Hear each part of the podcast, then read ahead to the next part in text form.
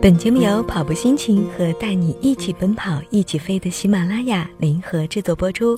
大家好，欢迎收听本期的跑步心情，我是主播朵拉。在今天节目当中，我们要和您分享一篇来自羽绒服的文章：如何将跑步和读书养成一种长期的习惯。羽绒服，他也是上海知名跑者，跑步心情签约作者，累计跑步里程一万多公里，全马 PB 三幺八。个人公众号“羽绒服”的拼音全拼加 runner。首先来说说为什么要跑步和读书。很多朋友都把跑步和读书当做一种很好的生活方式来推荐，说成是身体和灵魂一定要有一个在路上。首先要搞明白两个问题：一、为什么要开始跑步；二、要读什么样的书。不能说因为跑步对身体有好处，所以才想开始跑步。也不能说我想读好的书，这是每个人都明确而且无需证明就知道的答案。起初开始做一件事情，要有一个比较明确的目的或者说动机，这样才更容易开始。而且这个目的和动机越强烈越好。就像我刚开始跑步，是下了很大决心，从有要跑步的想法到开始行动，用了将近半年的时间。期间磨磨蹭蹭、犹犹豫豫，几次开始又几次放弃，始终都没能完整的坚持超过一个月。体检报告出来的时候，脂肪肝对一个刚毕业的学生的打击是无法接受和理解的。这就是我跑步的最初动机：健康一点，或者更功利的说，把脂肪肝跑下去。没有人会愉快的主动开始一件艰难的事情，尤其是习惯了舒适性生活的人们。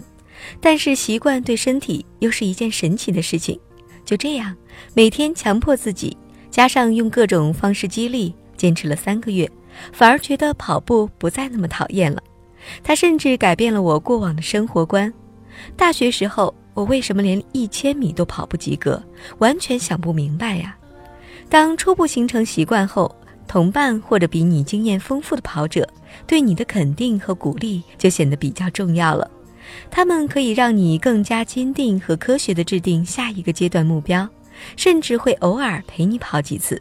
当你开始关注跑步的专业鞋子、衣服、配件，注意研究一些跑步训练的方法，看一些跑步的文章，关注一些跑步的赛事，甚至自己开始参加比赛的时候，跑步你已经上道了。坚持一件有意义的事情，到了一定时间，会引起一系列良性的连锁反应。这就像上帝给一个默默努力坚持孩子的褒奖一样，比如我自己，在坚持跑步的第二年就喜欢上了旅行，在旅行的途中，我喜欢上了阅读，随着阅读和旅行的深入，我慢慢的见识和了解了不同的人生、不同的价值观、不同的思维方式、不同的行为规范，理解了这个世界的不同，才能更好的理解与尊重身边不同的个体、不同的生活和不同的选择。相互尊重是人与人之间友好相处的第一基本。再来说读什么样的书，什么样的书才是好书？这个答案恐怕千人难一。每个人性格爱好不尽相同，评价标准也并不一样。我自己的决定是：首先不读畅销书，不是我看不起畅销书。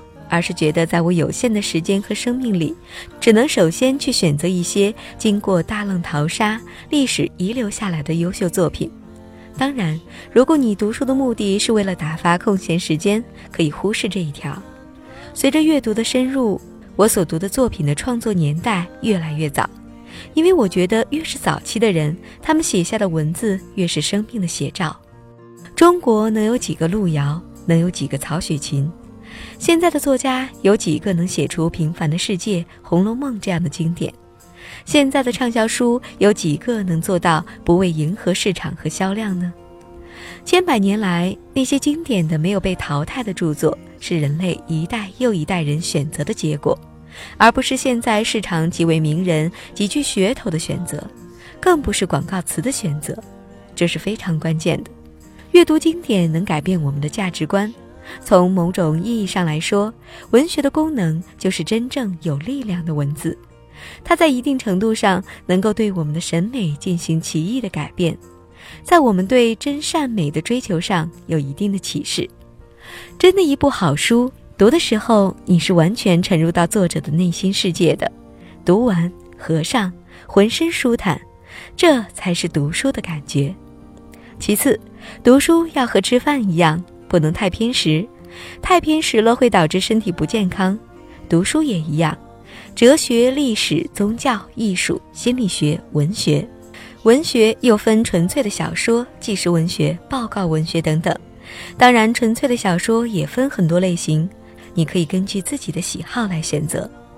如果你没有特别的学习需求，以前也没有系统的读过什么书。只是想读点好书休闲，那建议你从经典的小说读起。凡是流传了二三十年以上的，依然是名著的，基本都不会太差。任何一件事情从无到有，从生到熟，从熟到专，都需要经过一个艰难的过程。行百里者半九十。当你决定要开始一件事情的时候，一定要记得，生活琐碎，坚持不易。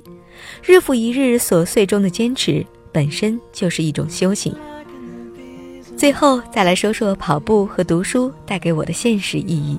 从二零一零年三月开始跑步至今，我一共跑了一万零一百九十九公里，这大概相当于七个从上海到北京的距离。